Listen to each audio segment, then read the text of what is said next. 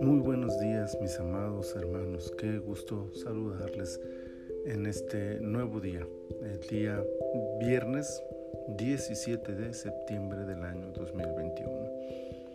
Es un gozo llegar a esta temporada 7, episodio 8, la mitad ya de, este, de esta temporada, que es el Evangelio de Marcos. Marcos capítulo 8, versículo 35 dice, porque todo el que quiera salvar su vida, la perderá.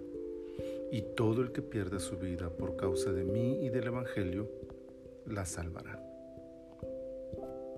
El Evangelio se distingue por su contracorriente.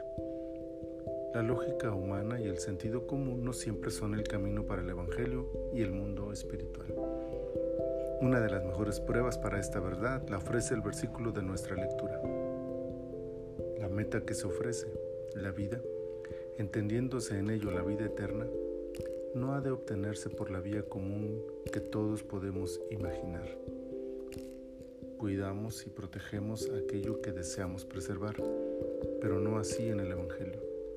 Por el contrario, parece que exponer la vida por y para Jesús y a causa del Evangelio es la pauta que ha de dar entrada a la obtención de la meta propuesta.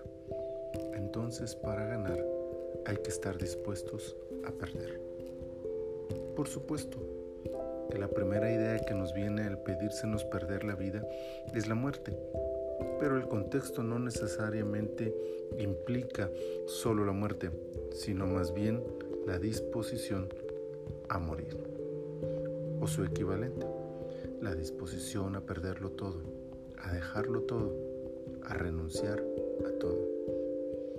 No siempre hay necesidad de ser mártir por el Evangelio, pero siempre hay necesidad de estar dispuestos a morir todos los días a nuestro yo por causa de Cristo qué dicha debe ser morir por Él. Pero el honor es aún el mismo cuando cada día podemos morir al viejo hombre para dejarle a Él darnos la vida que solo puede venir de sus manos. No busquemos nuestro propio beneficio o satisfacción. Vivamos literalmente como dejándolo a Él vivir a través de nosotros y démosle gloria con cada una de nuestras acciones, aun si esto incluye morir crucificando nuestras pasiones o morir por la espada del enemigo de Dios. La vida eterna aguarda tras ese umbral llamado muerte. Padre, te honramos, te adoramos, te bendecimos. Muchas gracias por este hermoso día, esta preciosa palabra que nos recuerda este mensaje que debe estar grabado en nuestros corazones para estar dispuestos a vivir y a morir por ti. Señor, bendícenos en este día, guárdanos, protégenos, danos tu bendición, tu presencia en todo lo que hagamos para glorificarte. Muchas gracias, Señor, en el nombre de Cristo Jesús. Amén. Amén. Saludos a todos mis amados hermanos.